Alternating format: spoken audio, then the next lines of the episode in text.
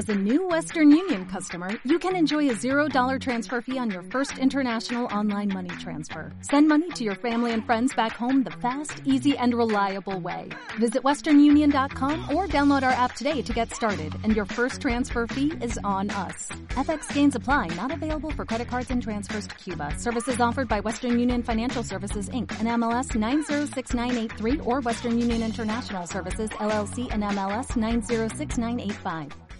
Radio Marca Vigo, 87.5. Baby, baby, baby, baby.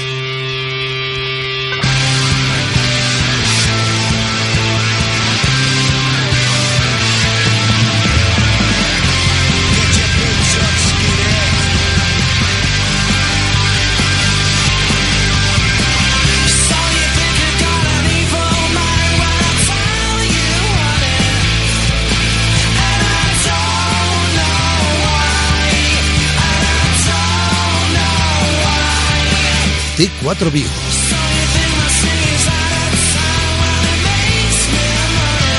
José Ribeiro.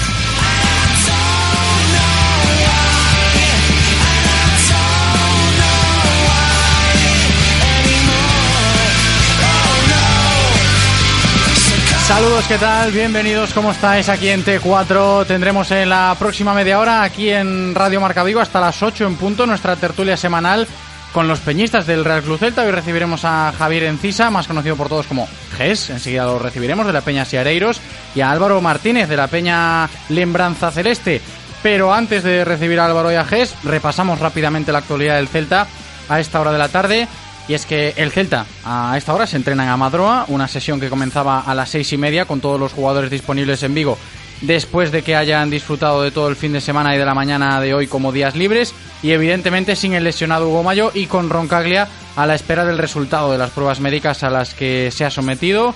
Estamos también nosotros a la espera de que se haga oficial ese resultado de dichas pruebas para conocer el alcance, el alcance de la lesión del defensa argentino que se retiraba, como sabéis, con molestias en su última intervención en el partido del pasado jueves ante Pachuca. Y por cierto, ya se conocen los horarios de la jornada 10 del Campeonato Nacional de Liga. El Celta se va a medir al Málaga en la Rosaleda y será el domingo, día 29 de octubre, a las 9 menos cuarto de la noche.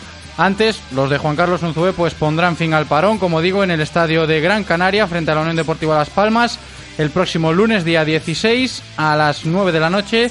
Después recibimos al Atlético de Madrid en Balaídos el domingo 22 a las 4 y cuarto de la tarde y ya el miércoles 25 el Celta se va a enfrentar a Leibar en 16 avos de Copa en Ipurúa desde las 9 y media de la noche.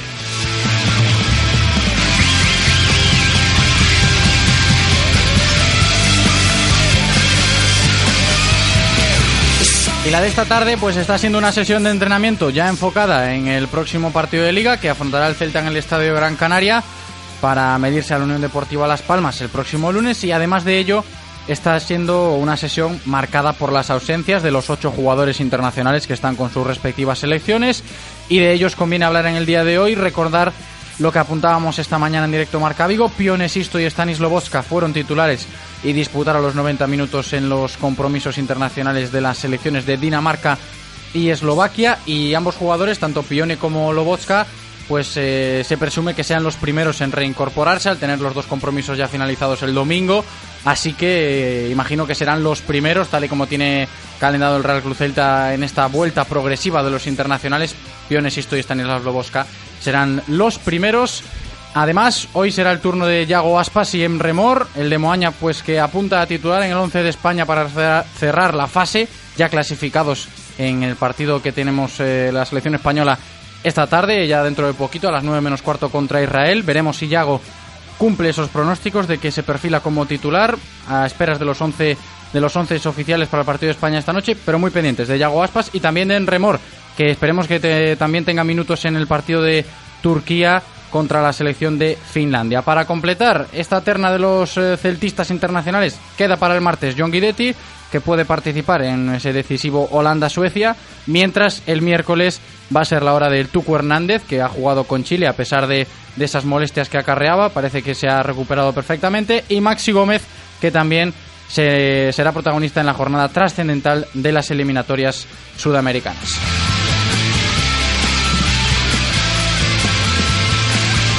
consejos publicitarios y volvemos ya con nuestra tertulia de peñas aquí en T4 Vigo. Radio Marca, el deporte que se vive. Radio Marca. Deporte Escola é un novo programa totalmente de balde destinado a nenos e nenas de entre 5 e 15 anos de toda a provincia para que teñan a posibilidade de practicar o seu deporte favorito. Xa podedes inscribiros nas modalidades deportivas das Deporte Escolas, que para este curso 2017-2018 en o Concello de Vigo serán balonmán, fútbol, patinaxe, judo, rugby e piragüismo. Podes descargar o formulario de inscripción e entregalo en deportes.depo.es. Deputación de Pontevedra, unha nova deputación. De lunes a viernes, de 1 a 3 de la tarde, Directo Marca Vigo. La actualidad del Celta, la información diaria de todo el deporte de nuestra ciudad y mucho más con José Ribeiro. Radio Marca Vigo, el deporte que se vive. 87.5.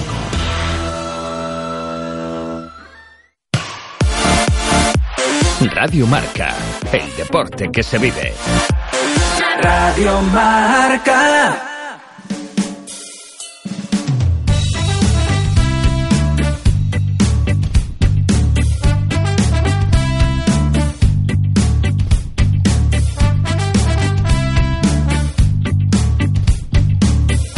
La tertulia de Peñas en Radio Marca Vigo. Pues vamos a comenzar nuestro tiempo de tertulia de peñas aquí en Radio Marca Vigo y hasta las 8 en punto que nos iremos. Saludamos ya a nuestros contertulios en el día de hoy. Javier Encisa, GES de la Peña Sereiros. ¿Qué tal, GES? ¿Cómo estás? Bienvenido. Hola, ¿qué tal? Buenas tardes. Muy buenas tardes. Y en el otro bando tenemos a Álvaro Martínez de la Peña Lembranza Celeste. ¿Qué tal, Álvaro? Bienvenido. ¿Qué tal? Muchas gracias, buenas tardes. Pues buenas tardes a los dos. Vamos a comenzar. Empezamos por ti, Álvaro, para hacer un poquito una carta de presentación. En nuestra tertulia de peñas nos gusta hablar de las peñas que vienen aquí a Radio Marca Vigo en este tiempo de tertulia, estas tardes de los lunes. Lembranza, Lembranza Celeste. Álvaro, cuéntanos un poquito de, de la peña. Creo que no, no, es relativo, no, es, no es una peña veterana, sois relativamente jóvenes y de, desde hace muy poquito estáis, ¿no? Sí, sí, sí, la verdad que sí. O sea, llevamos un mes eh, escaso desde que comenzó esta temporada y, y, bueno, la novedad es un poco que pretendemos eh, llevar a cabo eh, iniciativas solidarias que involucren al celtismo. Ajá. y, y, así lo más novedoso fue que, que sacamos una campaña solidaria con, con Yago Aspas que lamentablemente todavía no ha marcado gol pero, pero bueno, que, que, todos los goles que marque Aspas esta temporada eh, hay una serie de peñas que se han que se han unido a esta campaña y que van a, a donar un euro por cada gol que marque Aspas y, y, pues de esa forma tratar de, de, colaborar con un proyecto solidario. Así que es un poco la, la, idea y con lo que hemos comenzado, pero ya te digo que es la primera temporada que, que estamos. Uh -huh. Parte un poquito por ese objetivo, ¿no, Álvaro? Imagino yo, ese tal y como me lo estás contando, ese objetivo solidario. Sí, sí, sí, o sea, nosotros llevamos siendo socios del Celta toda la vida y, y bueno, de hecho algunos de nosotros estuvimos eh, perteneciendo a otras peñas y demás y, y, un poco por tratar de conjugar eso, el, el celtismo con, con, el componente solidario, pues eh, pensamos que crear la, la, peña podía ser una buena idea y incluso en el futuro también tratar de colaborar con la Fundación del Celta y demás. Uh -huh. Así que bueno, este es el comienzo, pero que trataremos de, de hacer más cosas en, en, los próximos meses. Pues estupendo, ahí está, Lembranza Celeste, hoy aquí nuestra tertulia de Peñas. Álvaro, saluda a Ges, que ya está con nosotros, aquí está conmigo en el estudio, saludaos entre vosotros. ¿Qué tal, Ges? ¿Cómo estás? Hola, Álvaro, ¿qué tal? Mira, nuestra peña también se va, se va a notar a, a vuestra iniciativa solidaria, no lo hemos hecho antes por porque se nos pasó, pero Eso os lo iba a decir, que... buena ocasión aquí de y bueno, está, a, a ver, Yaguaspa está esperando a que nos apuntemos nosotros también para, para marcar el primer gol y porque esto queda mejor anotarte antes de que empiecen a claro, claro. antes de que marque ninguno, ¿no? Entonces claro, nosotros claro. vamos a, a, a, contactar con vosotros y anotaros Habría que haberla hecho con Maxi Gómez, la verdad. Ahora, sí, con Maxi nos hubiéramos quedado. Claro, dirás Maxi no que igual que igual no. Nos dejaba el número rojo. Claro. bueno, chicos, vamos a empezar nuestra tertulia. Hay temas que comentar. Evidentemente, estamos en parón de liga. Yo no sé cómo lo lleváis esto, de que haya parón liguero. Estamos teniendo muchos últimamente. Es verdad, es año de mundial, pero bueno, no es lo mismo, ¿no? El fútbol de selecciones que el fútbol de, de el fútbol doméstico, que lo llamamos así. Hombre, yo la verdad es que se echa de menos, ¿no? Se lo dices a alguien que no está metido en esto y te dice, ah, ¿qué, qué dices, hombre? Ya. Pero se echa de menos el, el, que no juegue el Celta y no haya los demás partidos. Siempre. Hombre, yo no es que me trague. Yo solo veo los partidos del Celta realmente. Los otros siempre ves a lo mejor un trozo, ves los goles o tal. Entonces Entonces realmente se echa de menos. ¿no? A mí lo de las selecciones pues me, me llama menos. ¿no? Cuando es un partido oficial y que se está jugando algo, tal. Pero por ejemplo, juega la selección, bueno, por la motivación de ver si por fin juega Yago Aspas o si le Veremos, minutos. veremos. Realmente es la, la motivación del partido de hoy, porque si no, no se juega nada tampoco. O sea que... Álvaro, veremos si, si Yago tiene minutos hoy. Tendrá que tenerlos. Sí, sí. A ver, yo iba a decir que, que parece ahora que los fines de semana que no hay que no hay liga, no tienes plan el domingo por la tarde, pero... Claro, va un poco por ahí. Entre, entre que hay partido más viernes y lunes que, que Bueno, domingos, claro, también. ahora hay que gestionarse la semana. ¿no? Ahí, ahí hablaste. Pero bueno, es cierto que, que esos partidos de selección, si más si cabe para los aficionados, pues más forofos de, los seguidores, no es lo mismo, ¿no? Un, un partido de selección que un partido de, de, de liga, un partido de, de tu equipo, pero es lo que toca. Hoy juega España, hoy juega, esperemos que juegue Yago Aspas, porque el otro día, no sé si llamó un poco la atención o la sorpresa, no, no sé si lo esperábamos, pero no disputó ningún minuto en el partido contra Albania y hoy eh, se espera, es previsible de, de que pueda jugar Yago Aspas. Es que no- mí la verdad que me sorprendió la, la alineación porque, porque bueno, Rodrigo no es un no es un delantero puro como tal, en el Valencia solía jugar más en banda y, y, hombre, no sé, creo que era una buena oportunidad para que Aspas jugase y, y tuviese minutos y, y fue bastante sorprendente, pero bueno, a ver, como dices, si hoy, si hoy tiene minutos y tiene la oportunidad, porque la verdad que las veces que ha jugado lo ha hecho muy bien, así que... Sí, yo la verdad es que es. A ver, nos, yo me sentiría orgulloso que, que fuera al mundial, ¿no? Entonces, más que nada es por ver si realmente se hace, se hace un sitio ahí en, en el equipo, más que por el partido de hoy, que no. Pero bueno, yo creo que las veces que le han dado la oportunidad, pues siempre, pues siempre ha marcado, ha- lo ha hecho bien. O sea, yo creo que hasta el día del debut marcó aquel golazo y tal. Ujú. No sé, yo creo que tiene opciones. Lo malo es que, claro, para jugar ahí delantero, es que hay un montón de jugadores que pueden. Claro, yo con este Rodrigo ya no contaba tampoco. Entonces dices, "Jo, Claro. Rodrigo Morata, el tal, o sea, ahí Es que puede estar un poco la clave en la demarcación. Es algo que comentamos mucho aquí en nuestras tertulias cuando hablamos de Yago Aspas y de la selección, que quizás Julen Lopetegui tenga claro o tenga asumido en su cabeza de entrenador que Yago Aspas entra en la selección para ocupar ese rol de banda que está ocupando en el Celta en los últimos partidos, en los últimos en los últimos tiempos aquí en el Real Cruz Celta. Sí, sí, de hecho comentaban que, que él incluso en el Celta no quería jugar en punta por eso, porque o sea, el, el jugar en banda en Vigo le, le da más posibilidades de luego ir con la selección y jugar en esa posición también. Pero bueno. Pero eh, desluce, claro, pero él rinde, él se hizo, él llegó a la selección jugando delantero centro, ¿sabes? Sí. Como se hizo carrera, digamos. Entonces, no sé, yo creo que en banda que aporta menos, pero claro, no sé si lo... Ujú. A ver, es una cuestión de, de- del, selecciona- del seleccionador en este caso y de Yago, que imagino que todo esto tendrá que tendrá que ponerlo en, en comuna con, con el propio Julen Lopetegui y saber, eh, oye, ¿qué quieres de mí, Julen? Y yo intento darte lo mejor en este sentido. Pero sí que es algo que comentamos y que todo apunta a que pueden ir los tiros por ahí, de, de ver que la competencia en el centro de la selección española, en la delantera centra, pues con Rodrigo ya se suma otro más, me refiero, hay más competencia si cabe y que Yago pues pueda estar buscándose un hueco ahí para poder estar en ese mundial, que es algo que quiere realmente el Yago Aspas. Sí, está claro. O sea, yo, yo pienso que, que las opciones están ahí, que aunque haya muchos delanteros en España, no es lo de otros años y otros mundiales. Estoy pensando en la época de, de Torres, David Villa y demás. Y, y las opciones están ahí. O sea, de la misma forma que cuando, cuando estaba Nolito yendo, eh, su buen juego en el Celta le hizo destacar en la selección, yo creo que ahora es la oportunidad de Yago. Y, la verdad que tiene todas las papeletas para estar en Rusia el año que viene, la verdad. Jesse, también será importante ver a un Yago anímicamente enchufado, ¿no? Más que nada para cuando vuelva aquí a Vigo. Claro, es que yo veo que, eh, a ver, él, él ya lo dice siempre, él dice, yo tengo que hacerlo bien en el Celta para volver y tal. Entonces, yo más que nada quiero que juegue para que, yo sé que eso le va a dar motivación y tiene la ilusión de ir al Mundial y tal. Entonces, yo más lo veo egoístamente por el, por el Celta, ¿no? Al Celta le viene bien que Yago, pues, esté ilusionado también con la selección y eso, porque yo creo que va, pues bueno, él ya lo da todo siempre, pero bueno, como que es un plus ya para hacerlo bien y tal, ¿no?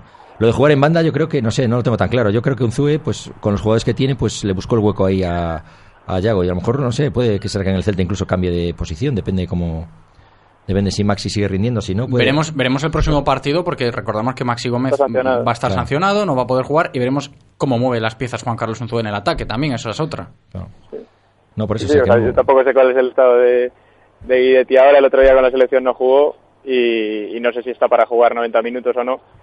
Pero vamos, sinceramente desde mi punto de vista me sorprendería que saliese ya con punta y veo más lógico que se le den minutos a Guidetti, aunque no pueda jugar el partido entero y, Yago pues mantenga su, posición en banda. Ujú.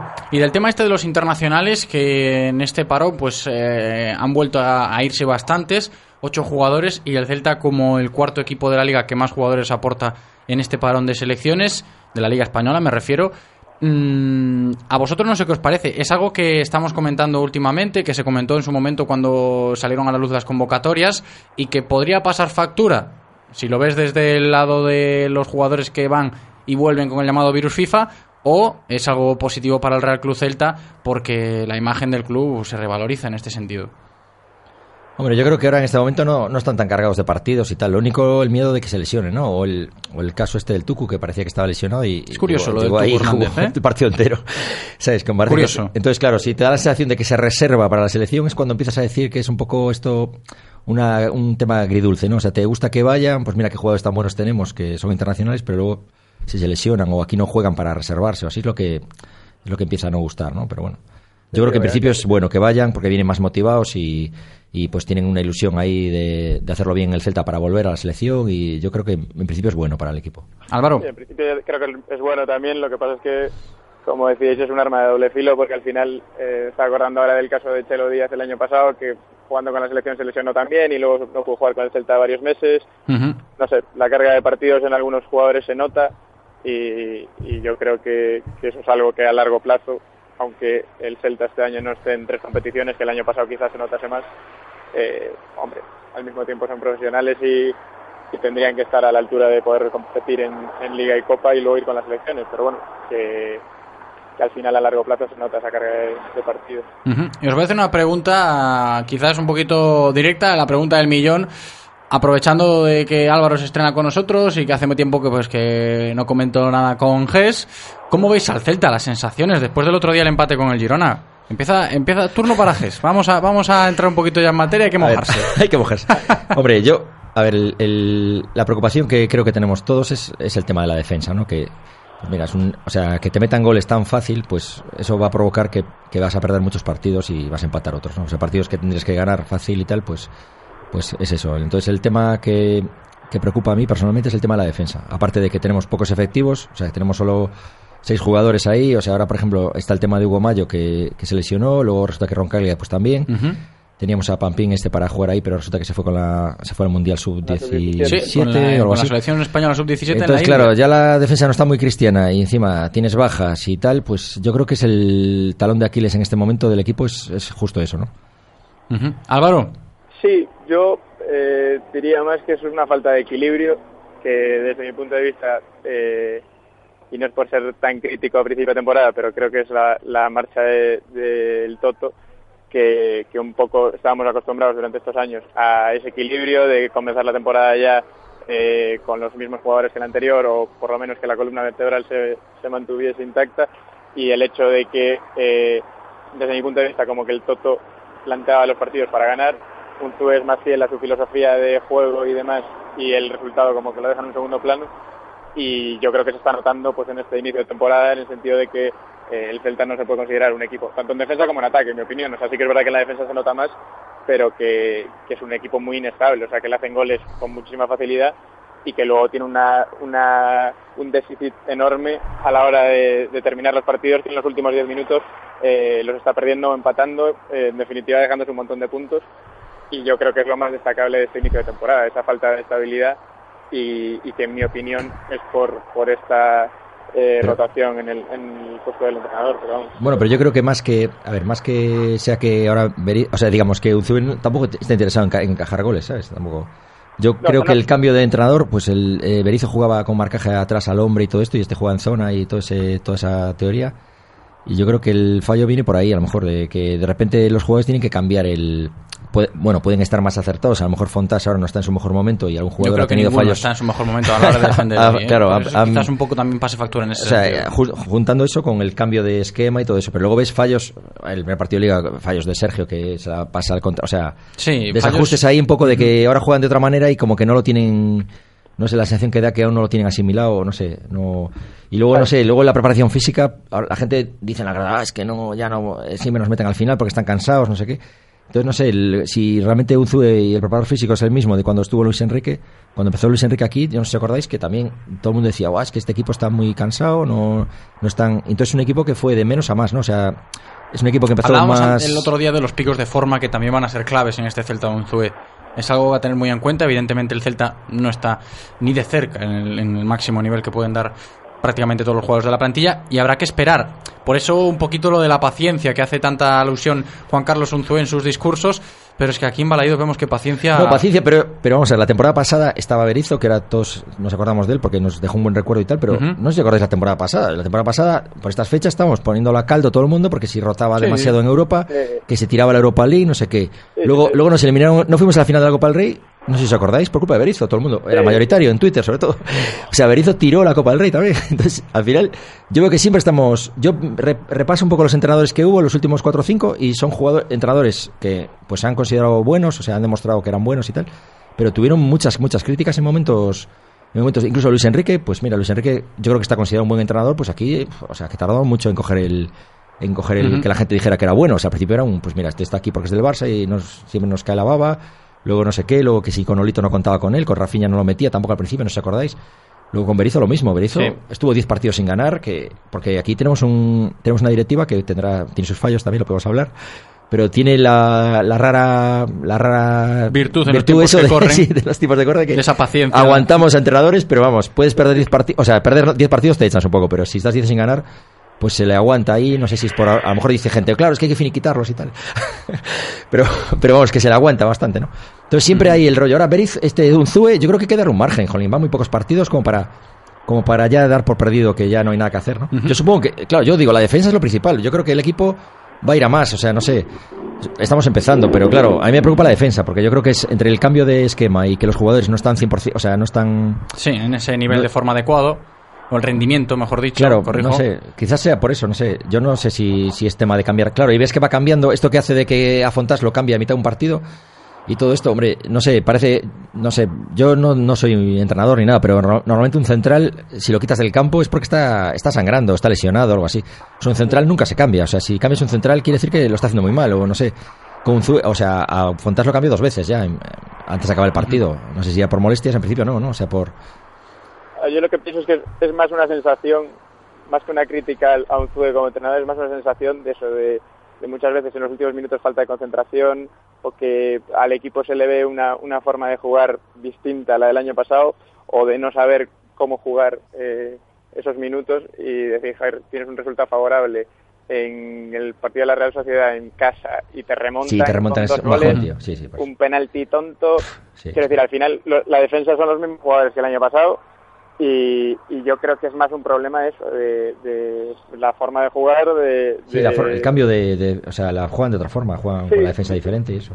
Y, Y claro, que venga el Girona y te meta tres goles, es, Claro, es que eso, ¿sabes? Y dices, bueno, el partido, el Girona meterá ninguno o uno, o sea, el Re- metes dos y Hombre, ganas. papel, fácil. claro.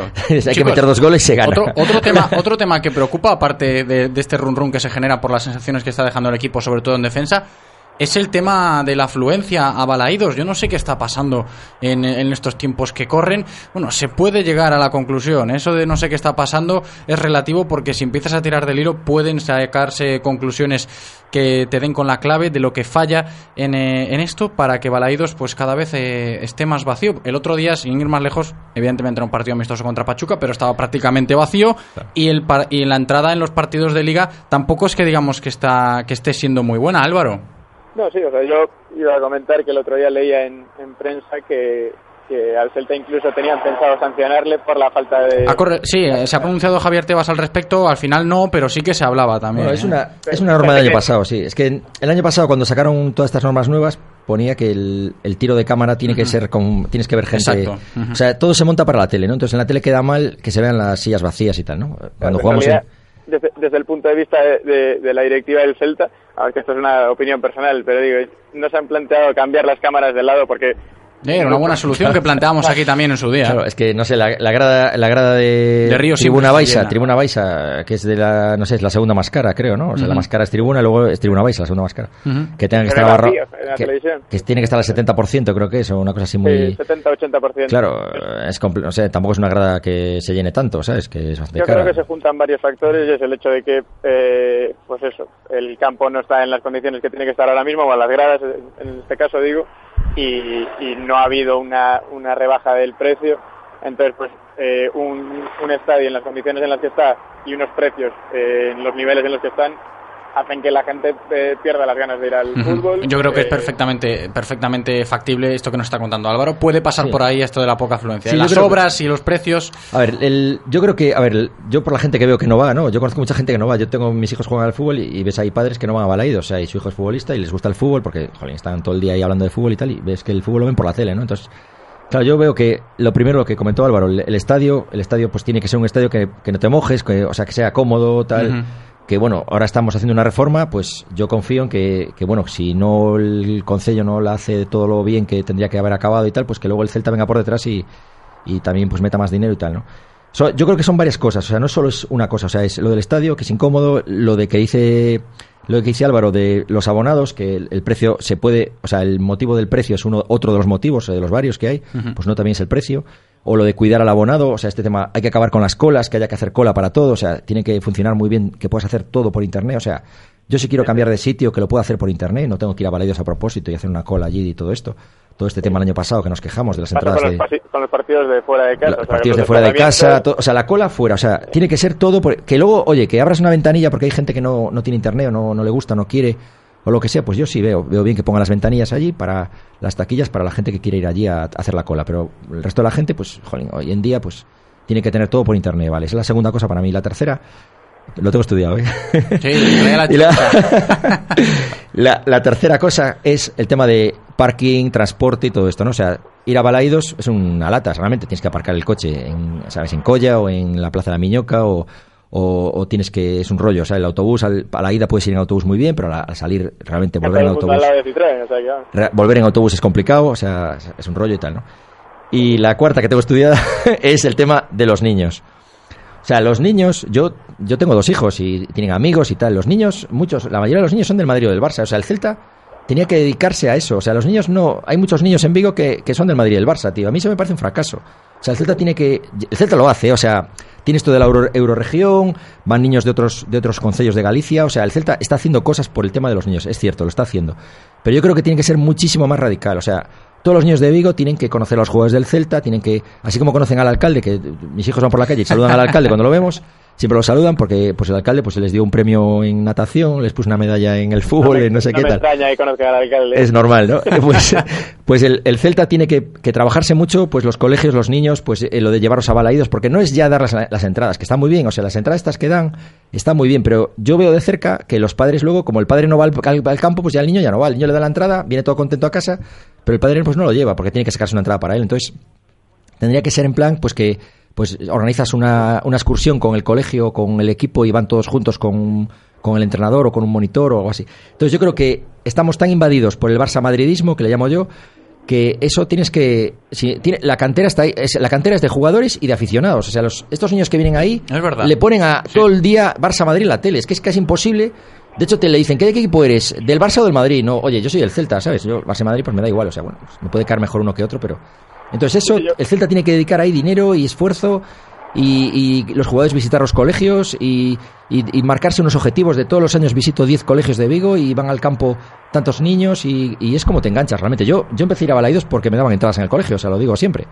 Y bueno, yo vivía en el barrio también, pues si a lo mejor iba solo, porque tenía 12 años, sí, pues iba, iba yo solo, pero ahora hoy en día, pues no, no van los niños solos, tienen que ir con el padre y tal, pues el padre tiene que sacar una entrada, o sea, eso tiene, el Celta tiene que trabajar más en eso. O sea, lo hace, está haciéndolo, es cierto, la fundación está haciendo cosas, hay iniciativas, es cierto, pero yo creo que la tienen que multiplicar por, por 10 o por 20 o por 30, o sea, yo creo que es otra de las cosas. Álvaro, un apunte para terminar.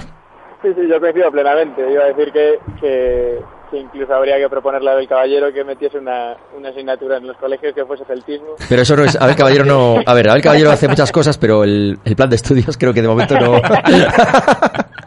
Vamos a dejar estos temas de política para otras emisoras. Aquí hablamos del Celta, hablamos de deporte. Oye, y con todo esto hemos llegado casi casi a las 8, ¿eh, chicos? Que se nos ha pasado el tiempo volando aquí en nuestra tertulia de Peñas. Yo solo me queda, pues, eh, agradeceros que os hayáis prestado para este ratito de radio con nosotros.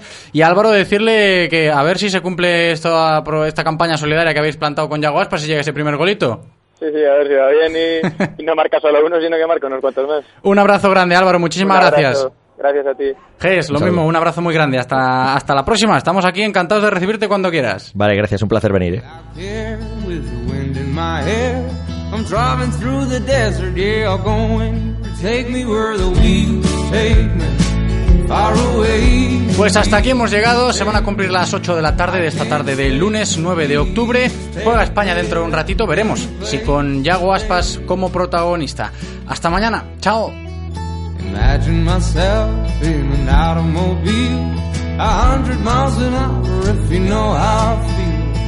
Alone with my mind, leave my worries behind. Might even reach the borders, just a matter of time. Yeah.